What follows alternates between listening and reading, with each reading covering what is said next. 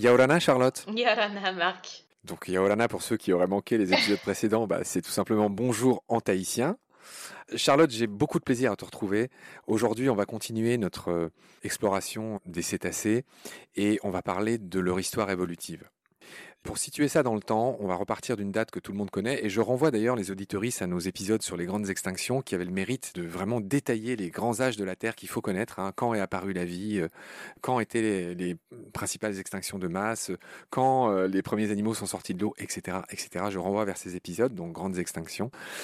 Pour justement parler de l'une d'entre elles, à moins 66 millions d'années, chacun, c'est une des rares qui est un peu connue, c'est l'extinction des dinosaures non aviens. Hein, ça veut dire que bah, il existe encore des dinosaures aujourd'hui, tu le sais, ce sont les oiseaux. Oui. Hein, donc il est faux de dire que tous les dinosaures ont disparu, il en reste, ce sont les oiseaux. Voilà, d'où la phrase disparition des dinosaures non aviens à moins 66 millions d'années. Ce que j'aimerais que tu nous dises pour commencer cet épisode, c'est que cette disparition a donné libre cours à ce qu'on appelle une explosion radiative des mammifères placentaires. Qu'est-ce que ça veut dire? En effet, cette explosion, c'est ni plus ni moins que le fait que ben, tous ces animaux qui jusqu'à présent avaient euh, des niches écologiques beaucoup plus restreintes et puis un habitat euh, où il fallait faire face à des prédateurs euh, qui étaient colossales et qui donc ni plus ni moins ne faisaient que se planquer. Lorsque les dinosaures se sont éteints, ben, ces animaux ont pris beaucoup plus de place dans l'espace, ont pu se développer en abondance et donc vraiment se diversifier et exploser dans leur densité, etc., sur Terre. Et donc, euh, on en avait vraiment une représentation euh, beaucoup plus importante à ce moment-là. C'est ça que veut dire explosion radiative, tu l'as bien dit. Ils vivaient tous planqués. En effet, et dès lors que les gros méchants n'étaient pas là pour leur faire des misères, ces espèces de premiers mammifères qui ressemblaient à des écureuils, à des rats, enfin, ils étaient tout petits, ils se planquaient dans des trous, ils avaient une toute petite place écologique, et voilà, et quand les très grands qui dominaient la Terre ont disparu, ils ont commencé à prendre toute la place, et ça, dans tous les sens du terme. Et c'est ça que veut dire radiatif. C'est-à-dire que une très grande variété de formes est apparue, il y en a des très grandes, des très petites, des formes très différentes, des carnivores, des herbivores, etc. Et c'est ça que veut dire euh, radiatif à partir d'un très petit noyau de départ, il y a eu beaucoup de formes qui sont apparues. Alors, j'ai dit mammifères placentaires, parce qu'il y a différents types de mammifères, il y a les placentaires, et j'aimerais que tu nous donnes cette petite nuance. Quels sont les autres mammifères à part les placentaires en effet, donc euh, chez les mammifères, tu as la grande majorité qui est placentaire, où donc du coup bah, le placenta va clairement intervenir dans le développement de l'embryon. Mais tu as aussi des mammifères tels que les marsupiaux, où là la présence d'une poche et donc d'absence de placenta, tel que le kangourou, hein, qui est l'exemple le plus connu, et lui, un mammifère qui n'est pas placentaire, et autre mammifère qui n'est pas placentaire, donc euh, on est du côté euh, cette fois-ci de l'ornithorynx qui pond des œufs, qui est donc un mammifère assez euh, surprenant. Tout à fait. L'ornithorynque qui fait partie des monotrèmes. Ce mot-là signifie un seul trou, au même titre que l'échidné, qui est une sorte de hérisson bizarre avec une trompe qui vit aussi en Océanie, en Australie. Et tu l'as dit, l'ornithorynque est une rareté. Les premiers qui ont vu des, restes d'ornithorynque, on pensait que c'était un hoax, on pensait que c'était une blague de naturaliste, mais ça n'en était pas une. L'ornithorynque a bien un bec de canard. Il produit du venin. Il pond des œufs. C'est vraiment un mammifère à part. Voilà, ils ont droit à leur petit groupe à part, les, les monotrèmes. Et un seul trou, ça veut dire qu'ils se reproduisent à travers un cloaque. C'est du tout en un. Hein. Ils n'ont pas euh, des voies génitales, des voies euh, de reproduction euh, ou des voies pour uriner différentes. Tout est réuni, un peu comme chez les oiseaux, dans un cloaque. C'est pour ça que ça s'appelle les monotrèmes. On s'est beaucoup éloigné de notre sujet, Charlotte, pardon. Ce qui nous intéresse dans ce sujet des mammifères, on est vraiment reparti de la base, c'est pour dire que, voilà, les mammifères qui sont apparus sur Terre, on l'a vu, se sont beaucoup diversifiés, carnivores, herbivores, des grands, les petits, toutes les formes possibles et imaginables, ça, on l'a vu. Mais vers moins 50 millions d'années, il se produit un phénomène intéressant que je vais te laisser nous, détailler, c'est que quatre lignées de mammifères retournent à l'eau. Qu'est-ce qui s'est passé? Exactement. À ce moment-là, quatre lignées de mammifères, euh, dont les, les, cétacés bien évidemment partie, mais on peut également citer les siréniens, les pinnipèdes, la classe des loutres également. Ce sont des animaux du coup qui ont décidé de regagner progressivement la mer. Alors euh, c'est quelque chose qui s'est fait très rapidement, mais sur une échelle de temps qui est quand même très grande, parce qu'on parle d'un retour qui se situe sur une échelle d'à peu près 10 millions d'années. Et sur, en 10 millions d'années, du coup, on a vraiment assisté à un retour vers ce milieu-là et qui au début était lié purement à des besoins euh, alimentaires, parce que la reproduction se faisait toujours à terre. Et progressivement, il y a eu des adaptations au milieu aquatique et qui ont rendu ces animaux partiellement ou complètement aquatiques. Voilà, c'est-à-dire que de la même manière que la vie est sortie de l'eau et ça s'est passé en beaucoup de temps, c'est évidemment une nécessité qui a fait que pour survivre, euh, les espèces de plus en plus étaient dans l'eau et que quatre lignées, tu l'as dit, les cétacés, les siréniens, c'est-à-dire les dugongs, les manatis, les pinnipèdes, donc ça c'est tout ce qui est phoque et, et otaries, et les lutrinés, c'est la famille des loutres, sont retournés à l'eau avec des adaptations différentes euh, pour chacune de ces familles. Et c'est drôle parce que les ancêtres des baleines ressemblaient à des espèces de gros herbivores terrestres. Je crois que l'ancêtre commun s'appelait l'antracotère, et ça ressemblait, je ne sais pas comment dire, à un mix entre une girafe et un, et un hippopotame. Hein. C'est un truc avec des poils. Ah ouais, ouais, c'est exactement ça. Et c'est vrai que ben, cette question sur leur origine, finalement, euh, est arrivée assez tardivement hein, dans l'histoire. Euh, c'est vraiment qu'autour du XVIIIe siècle qu'on a commencé à se poser cette question, à vraiment faire la distinction aussi des, comme on le disait tout à l'heure, hein, des cétacés qui étaient à part entière des, des mammifères. Donc de les sortir un petit peu de ces grands poissons euh, le premier qui a eu, enfin qui a posé ça, c'était Jussieu et qui a été suivi ensuite par Linné euh, dans un de ses ouvrages. Mais finalement, ça arrivait très très très tardivement parce que si je te dis pas de bêtises, Linné, il me semble que c'est qu'à la fin du XVIIIe siècle, donc autour des années 1760, qu'il a reconnu dans son ouvrage dans Systema Naturae que les cétacés étaient euh, des mammifères. Donc voilà, donc ça arrive assez tardivement ce questionnement même de l'homme quant à l'origine de ces animaux. C'est vrai, et même ce qu'a fait Linné, on l'a changé depuis, puisque Linné avait regroupé les siréniens et les cétacés au sein d'un groupe qu'il avait appelé les plagiures, bizarrement. Et on sait aujourd'hui qu'ils ne sont pas apparentés et les siréniens sont devenus un ordre à part entière, comme celui des cétacés, et ils ne sont plus réunis comme Carl Linné l'avait fait dans la Bible des naturalistes, et en tout cas de la systématique, tu l'as dit, qui s'appelle Systema Naturae. En effet. Alors, j'ai parlé de l'anthracotère, espèce d'ancêtre terrestre des premiers cétacés, mais euh, il y a d'autres noms. J'ai l'ambulocétus. Le pachycétus. Et une fois qu'ils étaient dans l'eau, il y a des formes intermédiaires qui sont apparues. Ambulocétus, alors on voit bien qu'il y a une histoire d'ambuler, de, que c'était un peu plus hésitant. Peut-être le Pachycétus. Mm, mm, Je mm. vois aussi qu'il y a le Basilosaurus. Donc euh, parle-nous un peu de ces grands ancêtres des cétacés. Cette adaptation au milieu marin, euh, enfin du moins au milieu aquatique, a demandé euh, quelques millions d'années. Et même si ça a été l'une des plus rapides, hein, lorsqu'on parle de, de changements aussi drastiques, parce que 10 millions d'années, finalement, c'est pas si important que ça, on est quand même passé par des grands stades. Alors, le premier dont on entend beaucoup parler, ben, c'est Pachycétus.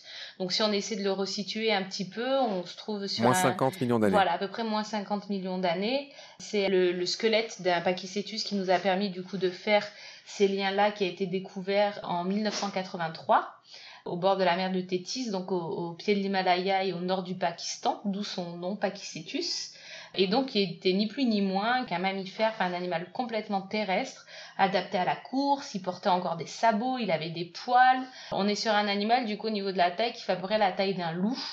Et en fait, ce qui nous a permis de faire le lien avec le fait qu'ils étaient ben, les ancêtres des cétacés, ça a été d'une part leur crâne qui a révélé, comme chez les cétacés actuels, la présence d'une bulle tympanique, on appelle ça.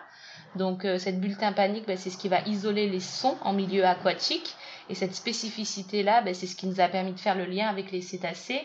Et puis aussi, au niveau de l'ossature, on parle euh, d'une petite euh, pièce osseuse assez particulière qui est euh, l'astragale à double poulie. Alors ça, c'est un nom un peu barbare. C'est un os qui se trouve au niveau de la cheville et qui nous a permis aussi du coup bah, de faire le lien avec le parent le plus proche actuel des cétacés, l'hippopotame. Donc ça fait deux choses en parallèle. On, parle de Spachycetus dont on a fait le lien grâce euh, au, crâne et à la bulle tympanique. Et en même temps, on s'est rendu compte que euh, cette petite pièce osseuse, euh, l'astragale à double poulie, nous permettait actuellement aussi bah, de le relier à son plus proche parent qui vit toujours et qui est l'hippopotame, qui a aussi du coup ce petit os au niveau de la cheville. Et après, comme tu dis, on est passé par un tas de formes, donc on va pas tous les citer. On a l'ambulocétus, le dorudon, etc. C'est ni plus ni moins que les intermédiaires. Donc on est passé d'une baleine qui ne faisait que marcher, en gros, à une baleine qui marchait et qui nageait. Donc un mammifère qui a commencé à fréquenter le milieu aquatique d'une façon beaucoup plus importante, qui était aussi un petit peu plus grand et qui continuait de rentrer à terre, lui, pour euh, sa reproduction. Et puis Dorudon, finalement, c'est un peu celui qu'il faut garder à l'esprit comme le premier ancêtre qui était complètement aquatique et qui est à la base des baleines et des dauphins actuels. Et de là, Dorudon, ben, on a eu la distinction hein, dont on parlait euh, dans les épisodes précédents, Odontocète et Mysticète qui s'est faite. Donc Dorudon, on a affaire à, un mammifère euh, pleinement aquatique qui a eu une transformation de ses pattes avant en palette natatoire euh, et donc en, nageoire et euh, dont les membres postérieurs ont complètement disparu. Et c'est vraiment un profil très hydrodynamique, le nez également, hein, les narines qui ont migré sur le dessus de la tête. on a vraiment affaire à, à ce qui se rapprocherait le plus des cétacés actuels. Alors, chère Charlotte, il y a un nom qui me fait rêver et qui me paraît très euh, misleading, comme on dit en anglais, c'est-à-dire un peu trompeur. C'est le Basilosaurus. L'étymologie me dit que c'est Basilo, c'est le roi, Zorus, c'est le serpent. Oui. Mais en quoi le Basilosaurus, moins 40 millions d'années, fait partie des ancêtres des baleines? Alors, Basilosaurus, donc c'est un intermédiaire, ça a vraiment été prouvé qu'il fait partie d'un des ancêtres des cétacés, mais son nom, comme tu dis, porte à confusion parce qu'en fait, quand le squelette a été découvert, il a été mis du côté des reptiles, d'où euh, Zorus à la fin, Basilosaurus. Et en fait, c'est que plus tardivement qu'on s'est rendu compte, au travers d'analyses notamment ben, des ossements, etc., qu'il était à part entière dans le déroulé de tous ces ancêtres-là dont je viens de te citer. D'accord, Charlotte, tu l'as vraiment très bien expliqué. Merci pour tout ça. les cétacés, donc, on, commence à mieux comprendre leur histoire euh, évolutive. Il faut dire que jusqu'à aujourd'hui, leur ancrage au sein de ce qu'on appelle les cétartiodactyles, c'est un ordre de la classe des mammifères, les cétartiodactyles. Hein. en gros, c'est tous ces animaux qui ont des doigts pères, euh, par opposition aux périssodactyles qui en ont un. Donc, par exemple, c'est le cheval, le rhino sont des périssodactyles. Et les artiodactyles, bah, c'est tout simplement tous les ruminants, et notamment les fameux hippopotames qui sont les plus proches cousins de nos cétacés, tu l'as dit. Et ce que j'avais noté aussi, Charlotte, c'est que les cétacés ont divergé très tôt de ce que j'avais appelé l'anthracotère au début, comme les suidés, c'est-à-dire tout ce qui a donné les cochons, les sangliers, et les ruminants qui ont donné les vaches. Donc c'est étonnant de voir que les cétacés ont divergé en même temps que les suidés et les ruminants. Ouais, et c'est quelque chose qui a été finalement euh, prouvé que très récemment. Alors déjà, cette notion, comme tu le disais tout à l'heure, de cétartiodactyle est apparue qu'autour des années 90. Et c'est que plus tardivement, lorsqu'on s'est mis à étudier vraiment euh, la génétique et notamment l'ADN, donc autour des années 95-96 qu'on a commencé à essayer de faire ce lien, à comprendre un petit peu plus à quel moment ils s'étaient séparés, qu'on a pu bah, mettre le doigt sur, euh, sur cette divergence. Alors moi j'aime bien les gros mots et on va reparler un peu de l'hippopotame. La phrase que je ne comprends pas et que j'aimerais que tu m'expliques, c'est les rétrotransposons montrent que le plus proche cousin des cétacés est l'hippopotame. C'est quoi cette histoire de rétrotransposons? Alors moi-même je vais rester de toute façon assez simple hein, parce que c'est tout sauf ma ma spécialité, la biologie moléculaire, mais les rétrotransposons, en fait, la définition que tu peux donner, c'est que c'est une séquence d'ADN non codant. C'est-à-dire que tu vas retrouver ces petites parties dans l'ADN qui vont pouvoir bouger et se multiplier et être présents au sein finalement euh, de toutes ces lignées dont on essaie de faire les liens. Et en fait, en retrouvant des rétrotransposons communs entre les différentes espèces, ça nous permet d'identifier leur lien de, parenté, du moins euh, leur, leur origine. Donc euh, le fait d'étudier des rétrotransposons, euh, c'est ni plus ni moins que d'étudier l'ADN de ces animaux et donc de comprendre un petit peu mieux en quelle partie on retrouve ces petites séquences similaires entre deux espèces qui nous semblent à première vue totalement différentes et en fait ils portent des mêmes rétrotransposons. Donc tu as des rétrotransposons spécifiques par exemple, ça peut aller jusqu'à des capacités de plongée, des rétrotransposons spécifiques, un mode de vie particulier. Et le fait de les identifier comme ça sur, sur l'ADN de l'animal et dans le génome de l'animal, ça nous permet de faire des liens et de confirmer ces liens entre, entre différentes espèces. Charlotte, il y a une dernière chose dont j'aimerais parler avec toi dans cette histoire évolutive des cétacés qu'on essaie d'aborder. Moi, moi aussi, je suis aux limites de, de, ce que, de ce que je sais dire, de ce que je comprends, mais on a essayé de donner voilà, ce qu'on savait. Charlotte, c'est cette histoire de branchies qui existerait sous la forme embryonnaire. Il y a une grande phrase dans mes études de biologie que j'ai retenue qui doit peut-être te dire quelque chose aussi, c'est que l'ontogenèse reproduit la phylogenèse. Tu connais ce truc? En gros, c'est une manière compliquée de dire que les embryons passent par toutes les formes évolutives. Oui. Ce qu'on est en train de dire à voir avec euh, une célèbre théorie en biologie qui s'appelle la théorie de la récapitulation. Et cette récapitulation, elle a été euh, inventée par un biologiste très connu qui s'appelle Ernst Haeckel, un Allemand, qui a été le traducteur, celui qui a fait connaître Darwin. C'était au 19e siècle, à la fin du 19e siècle. Il a prononcé cette phrase dont je me souviens dans mes études de biologie, l'ontogenèse récapitule la phylogenèse. À ce stade, personne ne comprend rien. Mais en fait, l'ontogenèse, ça veut dire la façon dont évolue un individu récapitule au stade de l'embryon, repasse par tous les stades évolutifs. C'est-à-dire que, en gros, intuitivement, les gens qui nous écoutent peut-être se souviennent de ça aussi, c'est-à-dire qu'un embryon d'humain, au départ, ressemble à celui d'un poisson, puis d'une grenouille, puis d'un oiseau, pour enfin devenir quelque chose qui ressemble à un mammifère. Et c'est ça que veut dire la phylogenèse. Et l'ontogenèse, c'est tout simplement le fait que voilà l'individu se développe. Et donc la théorie de la récapitulation a été inventée par ce Ernst Haeckel. Cette théorie a été euh, critiquée. Elle a même été en partie invalidée. Alors je renvoie à ceux que ça intéresse à, des euh, explications beaucoup plus claires que ce que je suis en train de faire. Mais notamment le célèbre euh, Stephen Jay Gould a réfuté en partie cette théorie. Mais ce qui est intéressant, c'est que dans le cas des cétacés, on l'a dit avec toi tout à l'heure, bah, je vais te laisser l'expliquer. C'est qu'au départ, les ancêtres des cétacés avaient quatre membres postérieurs et que ça tombe bien, jusqu'à aujourd'hui, je crois que sur les embryons de certains cétacés, il y a encore les bourgeons des membres postérieurs. Donc, est-ce que tu peux un peu m'éclairer là-dessus?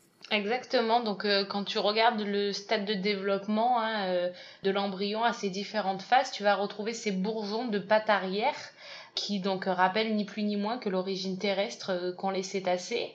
Et même, j'ai envie de te dire, pour aller plus loin, au niveau de l'ossature, il y a des vestiges du bassin qui sont toujours présents et que quand tu regardes le squelette d'un cétacé, tu retrouveras ces deux petites pièces osseuses qui sont positionnées au niveau du bassin et qui rappellent aussi ben, l'origine euh, de ces animaux.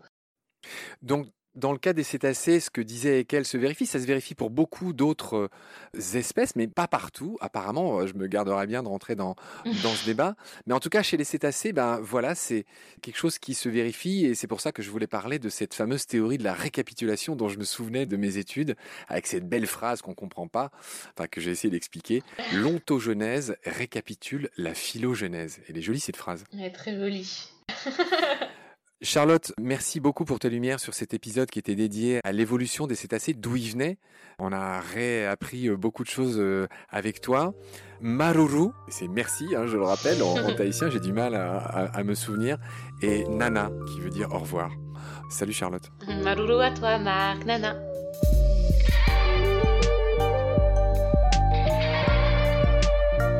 C'est la fin de cet épisode. Merci de l'avoir suivi. Pour continuer, nous avons besoin de votre soutien.